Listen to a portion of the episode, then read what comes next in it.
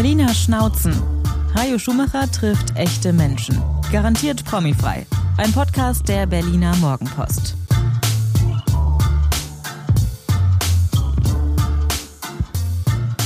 Hallo, herzlich willkommen hier zu Berliner Schnauzen, dem Podcast von Berlinern für Berliner. Mein Name ist Hajo Schumacher und jedes Mal erkläre ich ganz am Anfang, dass Schnauze um Gottes Willen nicht als Beleidigung gemeint ist, sondern vielmehr als eine Art Auszeichnung. Eine Berliner Schnauze, die ist klar, die ist warm, die kann mal kläffen. Auf jeden Fall ist sie ehrlich und sie hat was zu sagen.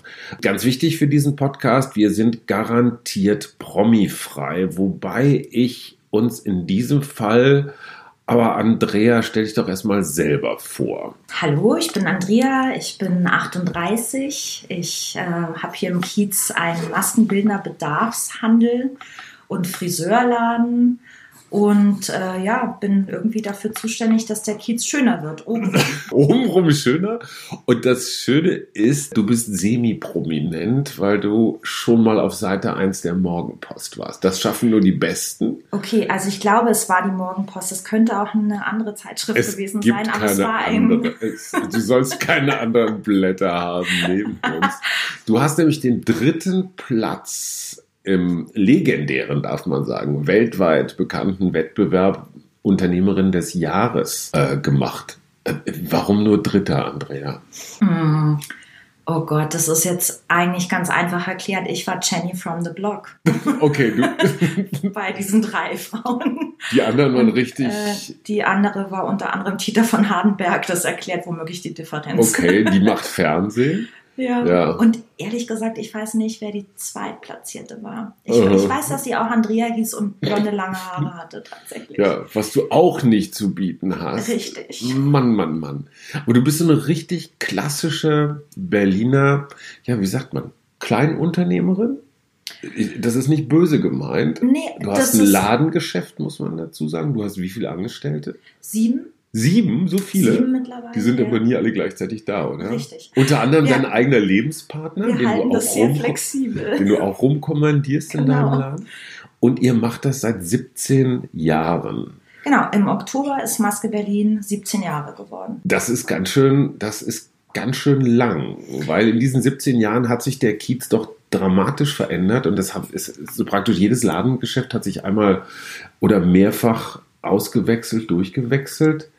Was sind Veränderungen, die du festgestellt hast in dieser Zeit? Also wir haben ja das große Glück, in der Hausnummer 71 mit Leuten zu sein, die meiner Meinung nach alles alte Hippies sind. Die haben überhaupt keine Lust darauf, dass die Gewerbeeinheiten unten im Haus sich verändern.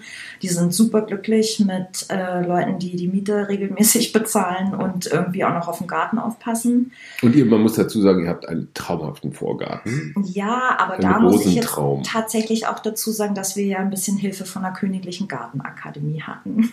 Ach ja? Ja, das kriegt sind man die Freunde- denn? Das sind Freunde von uns, die wohnen auch hier im Kiez. Ach, Und ähm, die haben irgendwann den, äh, die alten Rosenstöcke bemerkt bei Mhm. uns im Vorgarten und haben gesagt, hey, wir suchen da noch was für, ein, für eine Videoreihe zum Thema Rosenschneiden. Könnten wir nicht das bei euch machen? Mit so einem total tollen Rosenprofi. Und dann haben wir gesagt, ja wunderbar, tobt euch aus. Und dann haben sie gesagt, ja, im Hintergrund müsste es schöner sein. Wäre das okay, wenn wir da noch ein paar Sachen reinpflanzen? Und äh, das ist der Grund, warum unser Vorgarten tatsächlich so hübsch ist. Das heißt, Die drinnen macht ihr die Haare schön und Genau. draußen macht die Rosen, äh, die, die Königliche Gartenakademie die Rosen schön. Tatsächlich. Die Geschichte kannte ich noch gar nicht. Das ist auch, finde ich, ein Buchtitel, nämlich Die Rosen der Friseure. Ist das eigentlich eine Beleidigung, wenn man Friseur sagt? Nee, Friseuse ist, glaube ich, nicht so schön, Ja. oder? Manche haben sich da ein bisschen mit Friseuse. Ich finde, ich finde das eigentlich nicht. Also es ist ja ein toller Beruf und äh, finde überhaupt nicht, dass, äh, dass das wirklich beleidigend ist. Und ihr seid ja schon ein besonderes Institut, das darf man schon mal sagen. Wann immer ich alle Vierteljahr bei euch reinschneie, um mein, äh, um mein Haupthaar, äh, mein Licht, lichter werdendes Haupthaar, meistens von dir äh, ein wenig auftupieren zu lassen, dann sitzen da irgendwelche Menschen mit so Silberfolien auf dem Kopf und Umhängen um, die ich, obwohl nur seltener Kinogänger, dann doch häufig schon mal irgendwo in Film und Fernsehen gesehen habe. Seid ihr ein Promi-Friseur? Nee, ich weigere mich Bist du, wirklich bist du Udo Walz? Nein, ich bin auf gar keinen Fall Udo Walz. Und das ist nicht nur eine Altersfrage. Ich würde uns eher als Handwerker im Friseurbereich für die Filmindustrie sehen. Wir haben halt irgendwann, also ich hatte ganz gezielt keine Lust mehr zu drehen, weil Filme drehen ähm, sehr, sehr anstrengend und aber auch sehr langweilig sein kann. Moment, da müssen wir jetzt einmal einen Schritt zurück machen. Du hattest irgendwann keine Lust mehr zu drehen. Du hast angefangen als. Genau, ich bin Maskenbildnerin und Friseurin und dann habe ich aber also so ganz äh, regulär. Filme gedreht, Mhm. Serien gemacht und so. Und dann habe ich aber gemerkt, dass die ähm, Schauspieler ähm, an einem so hängen geblieben sind danach. Also die haben dann gesagt, Mensch, jetzt hast du mir für den Film so toll die Haare gemacht, kann ich danach nicht weiterhin zu dir kommen? Und dann gab es ja nun schon Du die hast Räume. abhängig gemacht. Ja, genau. Und, äh, und es gab ja die Räume und es war, die Idee war ein bisschen eine andere mit Maske Berlin, aber dann waren das irgendwann so viele Schauspieler, dass ich gemerkt habe, fuck, jetzt habe ich so viele Termine, jetzt kann ich eigentlich gar keinen Film mehr drehen, weil ich habe ja irgendwie auch eine Verpflichtung, dass die wiederum für ihre nächsten Filme und für die Zeiten dazwischen so aussehen, wie sie aussehen wollen oder müssen. Du bist praktisch sesshaft geworden. Ja, genau. Also das war ja, äh, das war eine schöne Angelegenheit, weil irgendwann merkst du dann so, wow, ruft dich irgendeine Produktion an, die und die Schauspielerin möchte gerne zu dir kommen. Und dann stellst du fest, ich kenne die Frau gar nicht, aber offensichtlich gibt es da draußen irgendein Gerücht über Mhm. meine Arbeit und dann sind die alle irgendwie zu uns gekommen und dann wurden wir größer im Team. Dann habe ich den Meisterbrief gemacht und ähm, ja, und ich glaube, jetzt ist das, Promi-Friseur ist das falsche Wort, aber es ist definitiv ein Laden, wo eine Schauspielerin sitzt, eine Filmhaarfarbe bekommt und das aber in total normaler Atmosphäre ist. Die werden bei euch ja nicht genervt. Ne? Die werden nicht um Autogramme oder Selfies oder irgendwie sowas. Oder selten. Nee, also das ist eigentlich noch nie passiert. Letztens saß eine sehr berühmte Schauspielerin bei uns im Laden und dann kam eine ältere Dame aus dem Kiez Mhm. zum Föhnen und die hat dann diese Schauspielerin erkannt und hat dann gesagt, Mensch, das ist doch die Mhm. bla bla bla. Und wir haben versucht, das irgendwie so Nein. tonmäßig zu reduzieren, wie nur möglich. Und dann hat die Berliner Schnauze einfach gesagt, Mensch, die ist aber alt geworden. Und das finde ich witzig. Ja, Also fand, fand die prominente witzig. Schauspielerin das auch Die witzig? prominente Schauspielerin hat es nicht gehört, weil sie älter wurde Verstehe, und ihr Gehör Jürgen. nicht mehr so gut ist. Aber egal wie. Und ihr habt versucht, Umgebungslärm zu machen, um Und das ist doch nett. Also, wenn man da eben nicht hingeht und sagt, ach Ja. Mensch, jetzt treffe ich sie hier mal und so, sondern einfach feststellt, die wird auch alt. Ja. So wie ich auch. Ist doch Ja, witzig. du bist der einzige Mensch, den ich kenne, der nicht alt geworden ist. Du hast Danke. geheim, du hast Zugang zu geheimen Substanzen, das ist schon mal klar. Jetzt nochmal schnell zu deiner Filmzeit. Wie lange warst du am Set? Also, das hat ja nicht wirklich so ganz aufgehört. Ich bin ja manchmal noch am Set, Gut. aber eben sehr gezielt, wenn eben äh, Haararbeiten zu erledigen sind, die ähm, an mich abgegeben werden. Das ist ja auch ein Hm. Outsourcen beim Film, die ganze Angelegenheit. Also ich werde oft dazu gekauft, äh, wenn es ganz gezielt um Haarfarben und Haarschnitte im Mhm. Film geht und äh, der Kannst du ein Beispiel sagen für eine besonders Also ausgefallene? Ja, gestern war ich bei der Babylon Berlin Premiere und das ist natürlich toll. Ne? Also die Da- nächste Staffel. Die für die nächste Staffel, genau. Und Ah. da steht dann tatsächlich im Abspann jetzt Andrea Meyer slash Maske Berlin. Uhu. Und das, obwohl ich tatsächlich nur die Haare geschnitten Und du hast so 20er Jahre Frisuren gemacht. Ich habe tatsächlich nur für die bezaubernde. Hauptdarstellerin Liv Lisa Fries den Haarschnitt gemacht. Und das schon seit der ersten Staffel. Und das hat sich bewährt, Ja. dass man eben gewisse Teile wirklich outsourced in der Filmindustrie. Und ähm, die Leute wissen es zu schätzen. Die Produktionsfirmen wissen es zu schätzen. Die Maskenbildner wissen es zu, zu schätzen. Die Schauspieler sowieso. Und deshalb würde ich mich eher als Handwerker bezeichnen. Ich bin kein Promi-Friseur. Komm mal einmal Name-Dropping. Was waren so die größten Stars, die du unter der Schere hattest? Das ist im Auge des Betrachters. Ach ne? komm, also dein, für, deine größten. Genau, also meine größten, ich würde behaupten, Mats Mikkelsen, Mhm. Das hat äh, mittelmäßigen Kreischalarm in meiner in meinem weiblichen Freundeskreis ausgelöst. Aha. So, ähm, Mats Mikkelsen, ähm, Kim Cattrall von Sex in the City, Aha. Nicht schlecht. auch groß. Ich, Ähm, ich helfe mal ein bisschen Rammstein. Ja, da war ich aber nur im Make-up-Team mit dabei. Okay. Ähm, und das ist wirklich lange her. Aber du hast Till Lindemann angefasst. Äh, ja, wobei ich an, für den Dreh nicht seine Maskenbildnerin war. Okay. Ich, ähm, ich glaube, ich war an Richard dran. Aber das ist schon zehn Jahre her. Aber haben egal. wir die, Die Story funktioniert ja, genau, heute. die Story funktioniert natürlich immer, weil Rammstein natürlich auch immer noch funktioniert und ich die immer noch verehre für Das haben wir gemeinsam. dieses äh, unfassbare Werk, was die da abliefern. Ja. Also ich finde, das ist, das sind Kunstgriffe, die die ständig machen. Und was für welche? Ja, Und was für absolut. welche? Haben sich die Promis geändert in den letzten, also seitdem du das machst? Hast du das Gefühl, sind die zurückgezogener geworden? Denken die mehr an Instagrammabilität ihres Tuns? Ja, das ist, Instagram löst Stress aus bei Promis. Also nicht bei jeder Altersgruppe, aber bei, ich würde mal sagen, ab 40 plus ist es einfach sehr schwer zu verstehen mittlerweile für Ja, Schauspieler, die ihr Handwerk beherrschen, die, die arbeiten gehen. Ne? Also das ist ja Arbeit am Ende. Und wenn die dann merken, dass sie, dass man ihnen schon irgendwas für einen roten Teppich sponsern würde, irgendein tolles Mhm. Kleid, aber es ist halt schier unmöglich, weil sie keinen Instagram-Account haben. Das ist schwierig. Also, aber ich, also keine Ahnung. Sicherlich hat sich mein Kundenkreis verändert, ne? Durch das, dass wir so eine Spezialisierung in der Filmindustrie haben, sind die Schauspieler, mit denen wir arbeiten, erstens internationaler geworden und das findet nur noch ab so einer gewissen Gewichtsklasse statt. Ne? Mhm. Dass natürlich die Produktionsfirmen jemanden wie mich bezahlen und ähm, das heißt, wer dich als Stylistin bekommt, weiß, dass er was wert ist auf dem Filmmarkt. Naja, der weiß auf jeden Fall, dass, dass man wirklich das Maximum rausholen möchte. Mhm. Also es werden ja auch Leute eingeflogen für ihre Haarfarben oder Schnitte, Nicht wahr? um ein Konzept festzulegen. Also das betreuen dann natürlich andere Menschen Mhm. irgendwo auf der Welt, aber ähm, ich habe mal mit Stellan Skarsgård gearbeitet und der ist eingeflogen worden. Und das war einfach wichtig, dass gewisse Dinge bei dem sitzen für ein Projekt und dann kommt er eingeflogen, ich lege das fest, ich übergebe das an den Kollegen irgendwo auf dem Planeten und die drehen das. Deshalb glaube ich, hat sich eher unser Kundenkreis verändert als die Promis womöglich.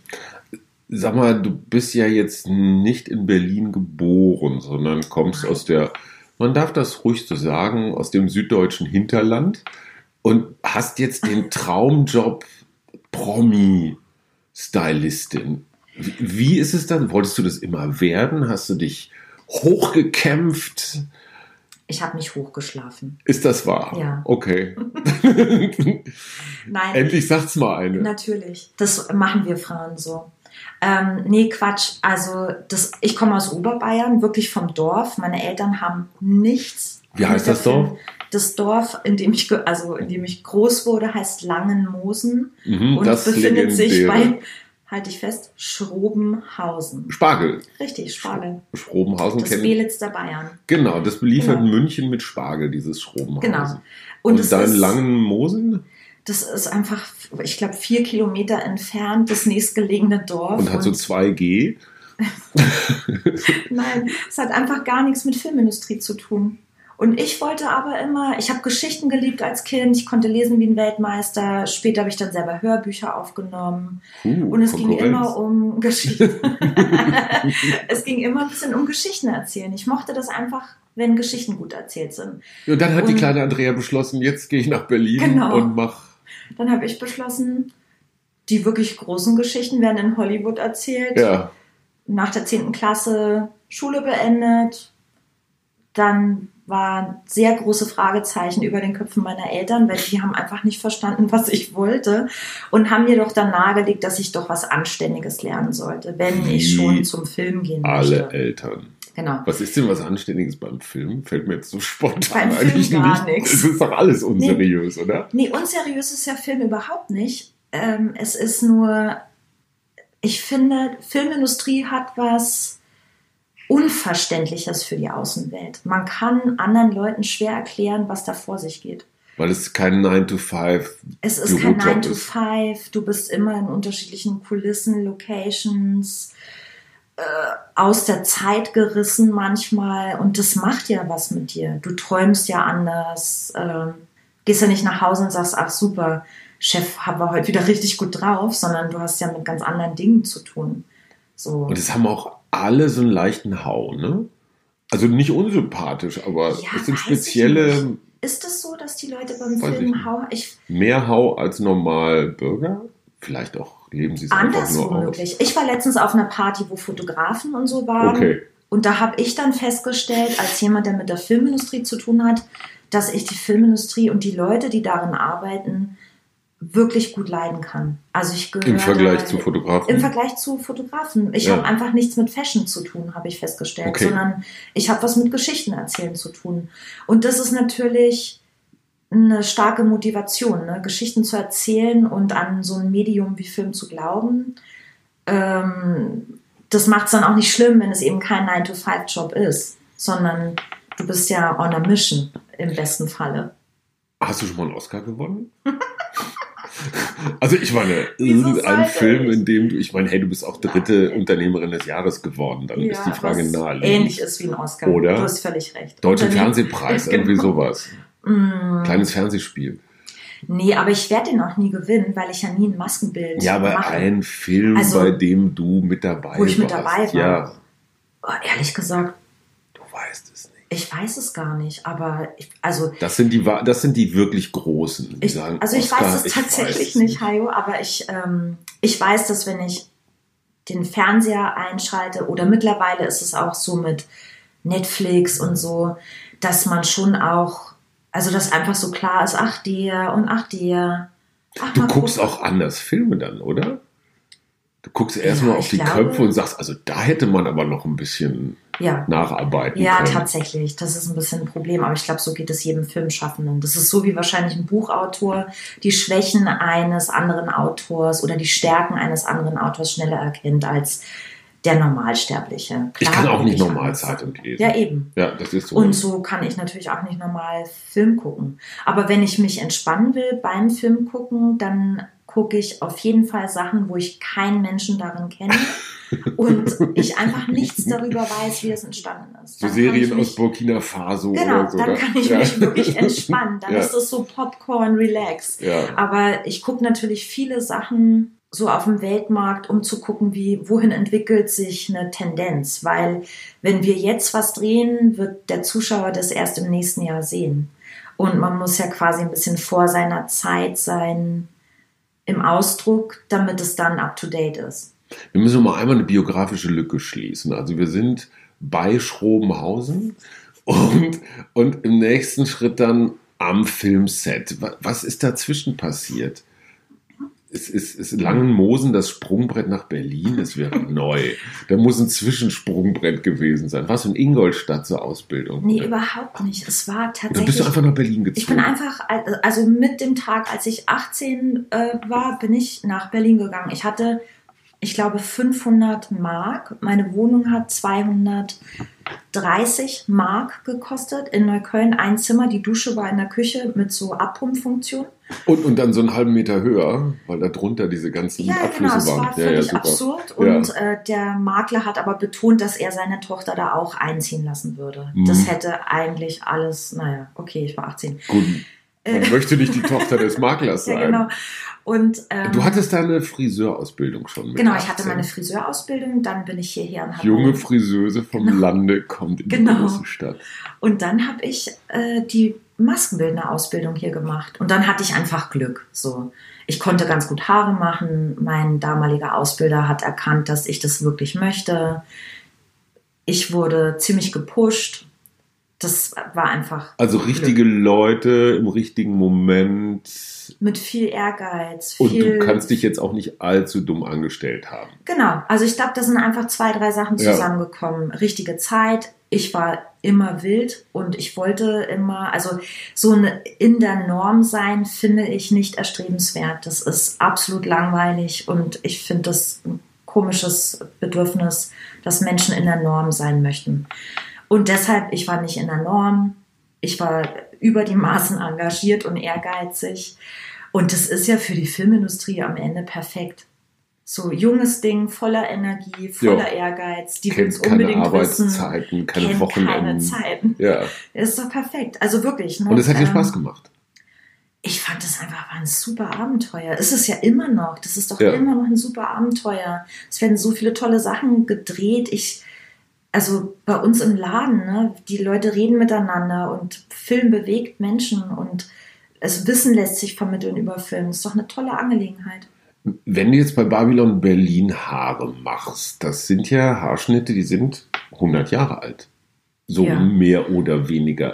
Äh. Ist, ist das so wie mit, wie mit Klamotten auch? Bestimmte Moden, bestimmte Trends kommen immer wieder. Wenn du die einmal drauf hast, dann kannst du auch Babylon Berlin aus dem Stand machen? Oder musst du dir da alte Schnitttechniken aus dem Fachbuch aneignen? Mm, nee, also es geht nicht um Schnitttechniken, es geht um Formen erkennen. Also es geht um proportionale Verhältnisse. Und das, glaube ich, ist eine Fähigkeit, je älter man wird und je länger man Beruf ausübt, umso einfacher funktioniert so ein Raster im Kopf schnell Proportionen zu erkennen. Proportion heißt Gesichtsform. Gesichtsform. Also Ohren. ja, nee. Form. Es geht um äußere Umrisse eines Kopfes, um innere Umrisse, ne? wie viel Haar umrahmt das Gesicht, wo mhm. ist der Rahmen quasi. Mhm. Und dann geht es natürlich darum, kannst du das, das, was du erkennst, auch technisch umsetzen. Und ich habe ja nach der 10. Klasse aufgehört, Schüler zu sein. Und dann habe ich sofort die Schere in die Hand bekommen. Mach. Das ist seit 22 Jahren mhm. quasi meine Handverlängerung. Und das ist, ähm, das ist, also das ist ein Teil von mir. So, Hast du mal richtig was verbockt? Ja, na klar. Falsche Schere genommen zum Beispiel. Wie statt falsche der, Schere? Statt der Schere, mit der man nur ausdünnt, die oh, richtige Schere. Zum Abschneiden. Ja, aber da war ich noch in der Ausbildung. Mhm. man muss dazu sagen, dass du eine sehr eigene Art des Haareschneidens hast, weil ich kann dir vorher eine Viertelstunde lang erklären, was ich möchte und wie vielleicht und hier und da. Und dann guckst du immer ganz freundlich und sagst, ja, ja, ich habe schon verstanden. Und dann machst du sowieso das, was du willst was ich okay finde. Ich, ich, ich habe mich daran gewöhnt, dass man mein ganzes Leben lang von Frauen irgendwie behandelt werde, als Objekt so rumgeschubst werde. Aber das ist auch mutig, ne? weil du jetzt nicht so, ich sag mal, du machst nicht Dienst nach Vorschrift, sondern du machst auch mal was anderes. Naja, guck mal. Am Ende geht es ja immer darum, dass wir, also kurzum, stimmt die Frisur, stimmt die Psyche. Das erstmal vorweg. Mhm. So wenn du dich selber geil fühlst, bist du auch geil. Ist ja schon mal für deine Umwelt ein ganz großer ist, Vorteil. Ist mir sehr geläufig, dieses Prinzip. Richtig. Seitdem ich bei dir ein- und ausgehe, fühle ich mich so hammergeil. Naja, das Ding ist so ein bisschen. Die Frisur mit der Geilheitsgarantie. Genau. Du hast mich einmal die dominante Friseuse genannt. Und ich habe es total ja. ernst gemacht. Ich weiß. Es, ja. ähm, und es hat dir gefallen. Habe ich auch viele Zuschriften gehabt. Anderer Art. Ja. Nein, also der, der Mensch denkt ja immer von sich eine Optimalversion gefunden zu haben. Ne? Ja. Kann sein, mhm. muss aber nicht. Wahrscheinlichkeit sein. Mittelgroß. 50 Prozent. so, jetzt ist es ja so, ich, also wie gesagt, seit 22 Jahren arbeite ich am Menschen. Ne? Das ist ja ähm, mit Körper, mit Vollkörperkontakt. Stimmt. Und ähm, da entwickelt man die Fähigkeit, Menschen sehr schnell zu lesen. Weil mhm. manchmal werden Aussagen getroffen bezüglich ihrer Optik, die eigentlich was mit ihrem Inneren zu tun haben. Und man muss einen Filter einbauen, was gehört wohin. Mhm. Manchmal will jemand eine grundlegende Veränderung und man weiß ganz genau, scheiße, der Typ ist fremdgegangen. Oder ne, Midlife mhm. Crisis, was mhm. auch immer. Und dann gilt es erstmal, die Sache wieder richtig auf Spur zu bringen. Was meint der eigentlich? Ja, weil fahrlässig wäre schon, wenn ich jetzt die langen blonden Haare äh, kurz schneide und braun färbe, mhm. weil vielleicht ist in vier Wochen die Welt wieder in Ordnung und sie stellt fest, ah, ist eigentlich okay, dass der fremdgegangen ist nach 30 Jahren Ehe. Schade um die langen Haare. Mhm. So. Und deshalb höre ich hin, was die Leute sagen, aber ich dran, also ich übersetze das für mich anders. Und meine sehr eigenwillige Art zum Haare schneiden Liegt natürlich auch daran, dass ich das einfach sehr lange mache. ich finde, diese psychologische Funktion ist ja so der alte Friseursspruch. Ne? Man geht ja nicht nur zum Friseur zum Haare schneiden, sondern auch zum Reden. Reden, Herz ausschütten. Ich meine, du wirst auch viel voll getextet mit, ja, also nicht nur von mir, sondern von allen möglichen Menschen. Vielleicht auch nicht nur mit den schönen Geschichten, oder? Wird dann auch dein Rat gefordert? Was soll ich tun? Mein Mann ist fremdgegangen. Hast du das Gefühl, du hast Einblicke, die sonst vielleicht nur der Psychotherapeut hat? Naja, ist ja so eine komische Sache, ne? Man kann sich ja nicht dagegen wehren, dass man zu seinem Friseur eine andere Verbindung aufbaut.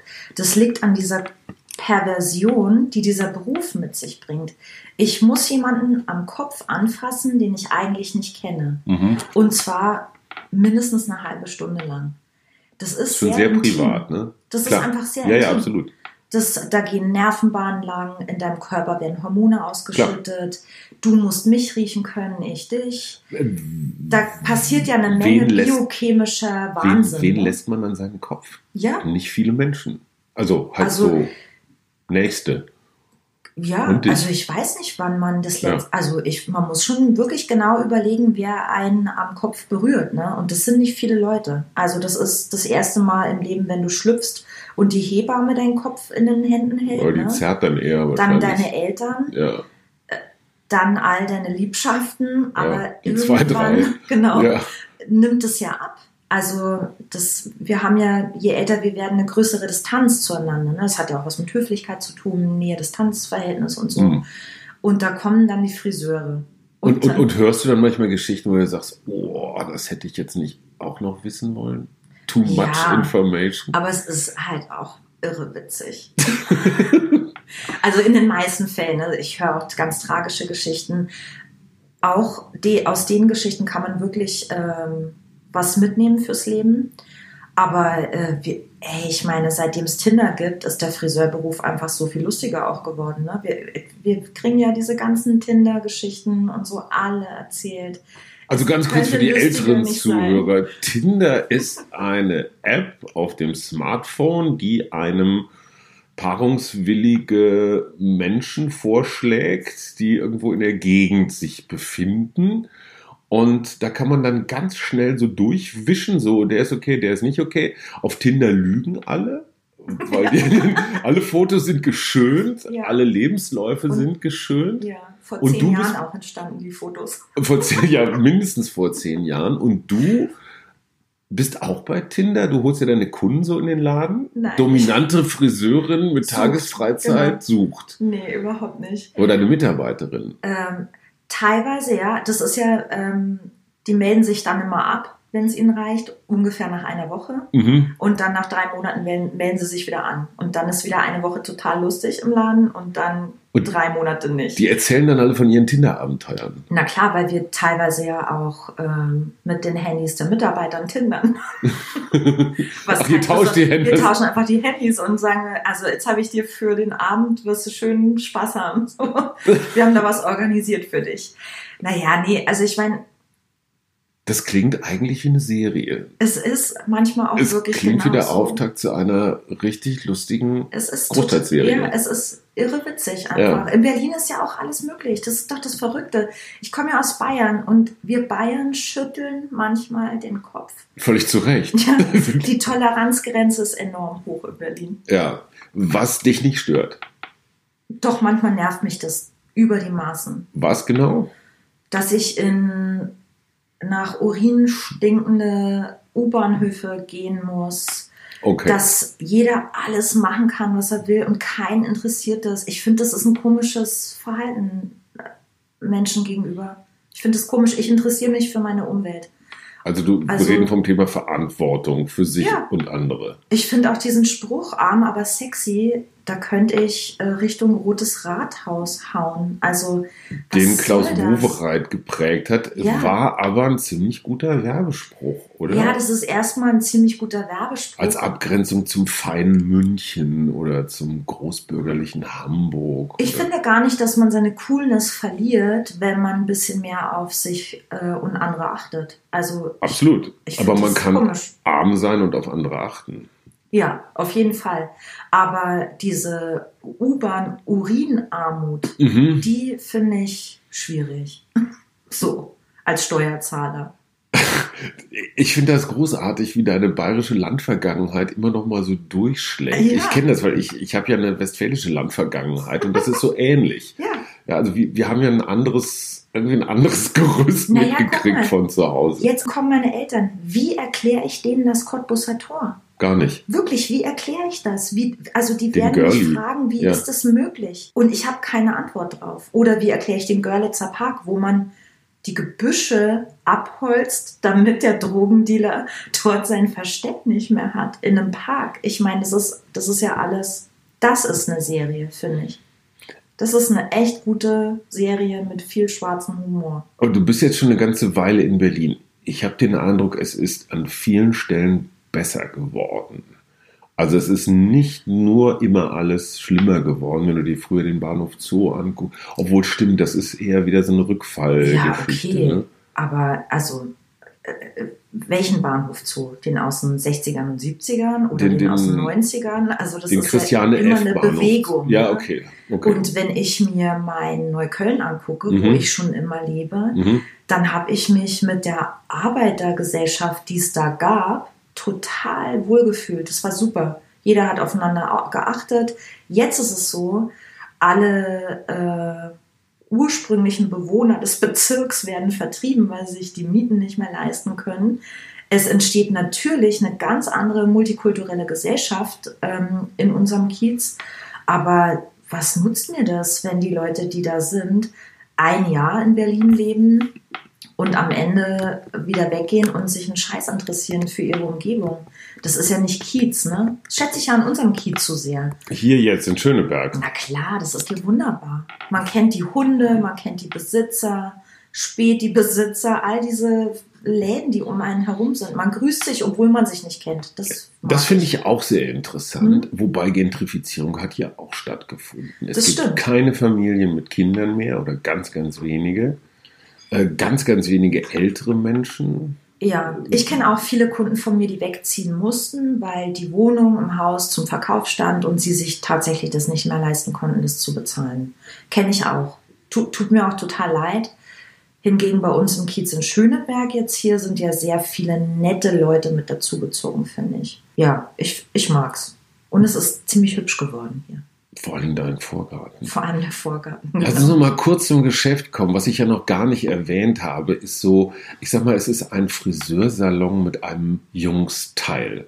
Weil in, in, einer, in einer Abteilung gibt es äh, Wunden, die man sich aufschminken kann, großflächige Tätowierung, also Zeug, ähm, was man eigentlich nur meint, an Halloween gebrauchen zu können. Das sind aber so richtig professionelle äh, äh, Durchschüsse oder Messerstiche oder sowas, die man sich da zulegen kann. Und das ist natürlich für mich und meine Söhne immer das Größte, dann durchzubrowsen. Was nehmen wir uns denn heute mal? So, so ein Dracula-Biss am Hals oder so.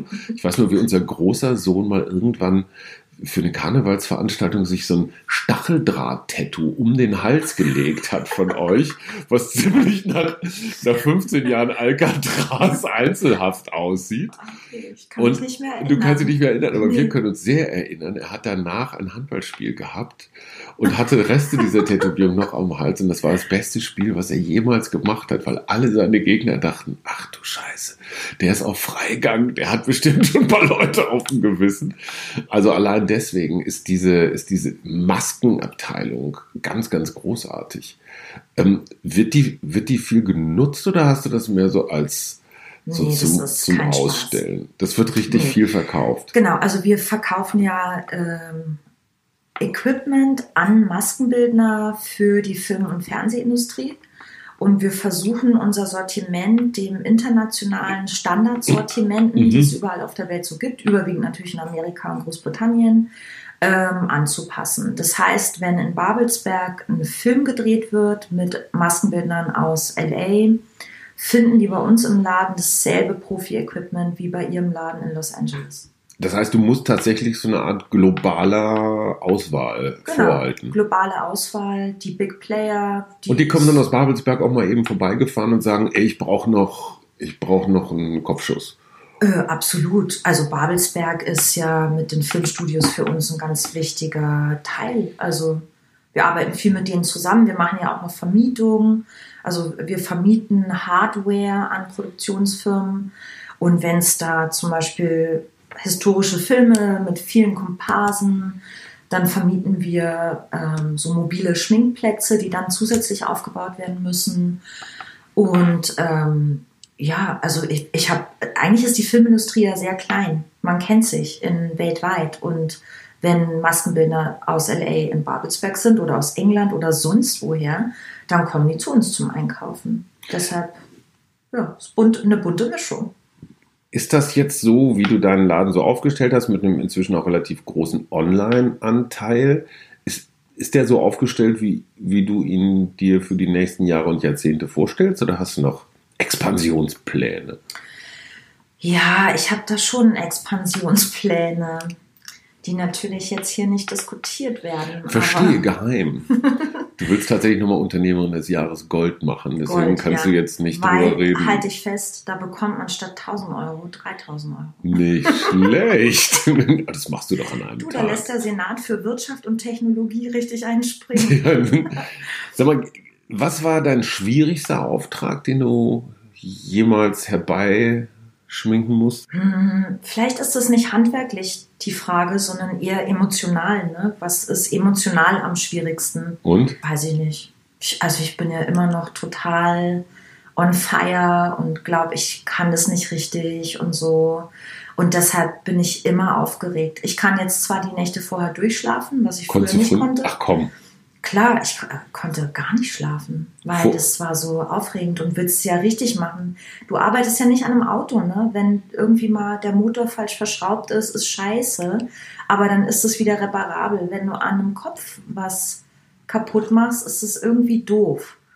Und irgendwie auch rechtlich schwierig, wenn dann wegen dir nicht gedreht werden kann oder so. Aber du bist noch nie verklagt worden. Nee, überhaupt wegen nicht. Wegen verzögertem Drehstart. Nein, überhaupt. Ich bin noch nie verklagt worden knock on wood, aber klar, das schwingt ja immer mit. Das ist ja ein unternehmerisches Risiko, was ich da trage. Bist du dagegen versichert?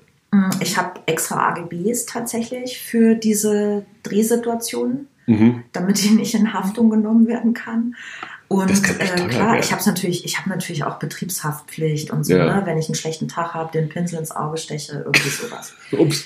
Das will man aber alles nicht. Natürlich nicht. Das ist ja wirklich der Worst Case. Also ja in, in, einem, in, einem guten deutschen Podcast muss nach der Versicherungslage gefragt Richtig. werden. Richtig. Ich bin, glaube ich, total überversichert. Wer nicht? Ich liebe Versicherung. es gibt ein total gutes ja, Gefühl. Schönen Gruß an Manni in Münster, der mich versichert. Sag mal, und wie muss man sich das vielleicht zum Schluss so Promis generell vorstellen? Sind das so verschüchterte, verhuschte, vereinsamte Hochbegabungen oder sind das eher so, äh, wir sind die Größten, Platz hier? Oder gibt es von jedem was? Ich würde behaupten, es gibt von jedem was. Ne? Kommt ja auch darauf an, ob du jetzt Promis aus dem Dschungelcamp meinst oder ob du einen Schauspieler vom Deutschen Theater mhm meinst. Und auch da ist natürlich die Bandbreite groß. Ne? Es gibt Extrovertierte, Introvertierte. Ja, also die Welt ist einfach bunt. Aber grundsätzlich, und jetzt komme ich nochmal auf meine Herkunft zurück. Ich glaube, was mir immer geholfen hat, war, dass ich die nie als prominent empfunden habe, sondern immer als Arbeiter. So. Hat dich jemand mal richtig, ich sag mal, arschig behandelt? So von oben runter? Ja, mir hat mein Schauspieler am Set erklärt, dass ich jetzt nicht nur für seine Maske zuständig wäre, sondern ein bisschen auch fürs Entertainment. Das muss ein das, Tag gewesen sein, wo ich extrem schlecht drauf war. Sehe ich aber auch so. Und da dachte ich mir so, ah wow, okay, das ist jetzt die andere Seite, ne? Die. Ähm, aber ganz ehrlich, diese Entertainment-Komponente, ähm, die ist schon auch, die, die erwarte ich auch, wenn ich zu dir komme und dann ja. Latte Macchiato kriege, das ist ja schon mal ganz schön, mhm. aber ich möchte dann auch, dass du mir den neuesten Klatsch aus dem Kiez erzählst oder über deine Mitarbeiter stöhnst oder. Das ist ja überhaupt kein Ding, ne? Also nur, wenn man das nur so sieht, dass der Maskenbildner oder der Friseur zum Entertainment Nee, nicht nur, das dann ist wird schwierig. Das ist so ein Bonus, das ist der Bonustrack. Ja, aber schau mal, dann, dann glaube ich, müsste ich über eine Preisanhebung nachdenken. Eine weitere. Weil das ist ja dann so ein bisschen, genau, es ist ja dann Mhm. mit noch mehr Prostitution. Das stimmt allerdings. Klar. Also die psychotherapeutische Funktion, Logo. da wäre eine Stunde teurer. Mhm. Gibt es irgendeinen Job, den du unbedingt nochmal machen willst? Ein Traumjob, der dir. Du sagtest gerade Dschungelcamp? Nein. äh, nee. Also ich bin schon wirklich sehr glücklich mit meiner Arbeit. Aber ich kann mir natürlich noch alles Mögliche vorstellen. Ich kann mir auch vorstellen, dass ich irgendwann eine Produktionsfirma habe oder, weiß ich nicht, Agentin werde oder irgendwas dergleichen. Aber ich denke schon irgendwas mit Film. Ich Ja. kann mir jetzt nicht vorstellen, dass ich äh, einen Brunnen bohre in Afrika und mein Leben in einem Zelt verbringe. Das kann ich mir jetzt nicht vorstellen. Drehbuch schreiben könntest du vielleicht noch, weil du hast eine Menge Drehbuch schreiben, ja, gab es auch schon sehr viele Ideen. Ich habe auch Mhm. ein paar Drehbuchautorenfreunde.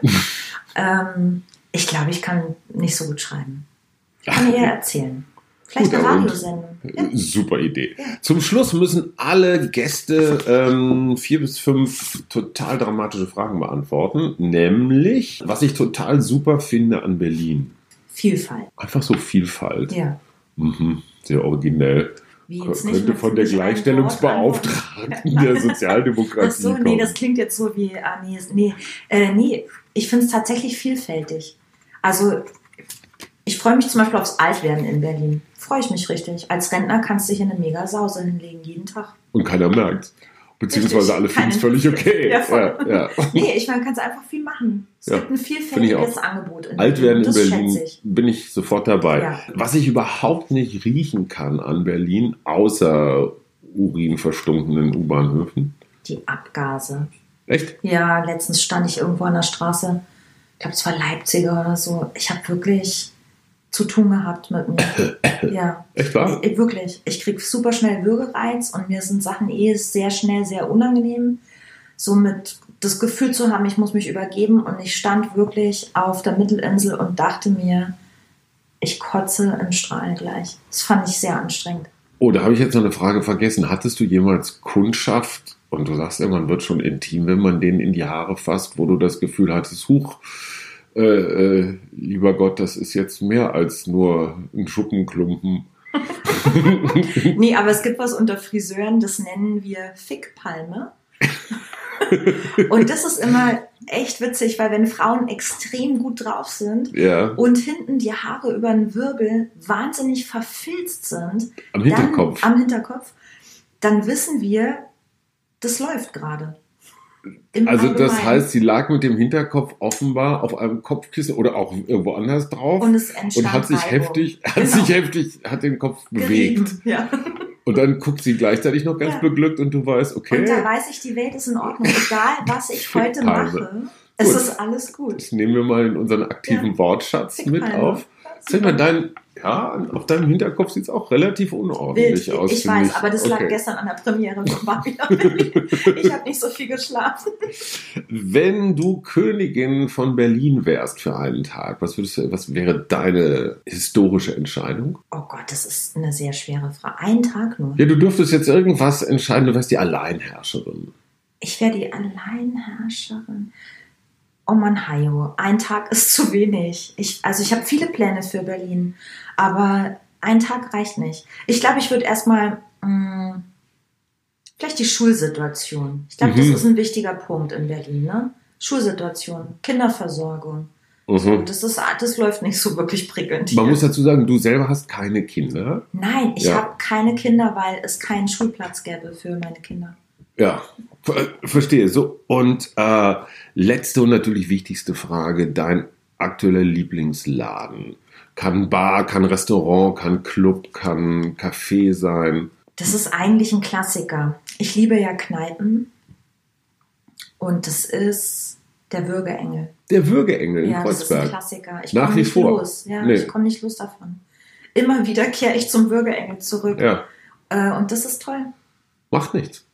Ich finde, da verabreden wir uns jetzt für das nächste Mal. Im Würgeengel. Im Würgeengel, allein der Name ist schon gut. Mann, die Einrichtung, die Decke, das ist doch alles super. Das ist, und vor Dingen seit, äh, Also keine Ahnung. Ich aber wohne seit seitdem ich in 22 Berlin Jahren bin. hier, Genau. Ja. Äh, ja, Auf jeden Fall, schöner Ort. Liebe Zuhörende, falls äh, Sie am Hinterkopf verknubbelte Haare haben, wissen Sie jetzt, warum das, warum das so ist und wie man das nennt. Und wenn Sie irgendwann mal, ob Beziehungskrise beim Arbeitgeber oder sonst wie so ein schönes Würgemal brauchen, Durchschuss, Messerverletzung. Auch dafür hat die Maske Berlin in der Ansbacher Straße das nötige ähm, Equipment. Und wenn Sie ein gutes Gespräch brauchen, eine schnelle Psychotherapie, Andrea Meyer steht zur Verfügung. Schön, dass du da warst. Danke, Hajo. Berliner Schnauzen. Hajo Schumacher trifft echte Menschen. Garantiert promifrei. Ein Podcast der Berliner Morgenpost.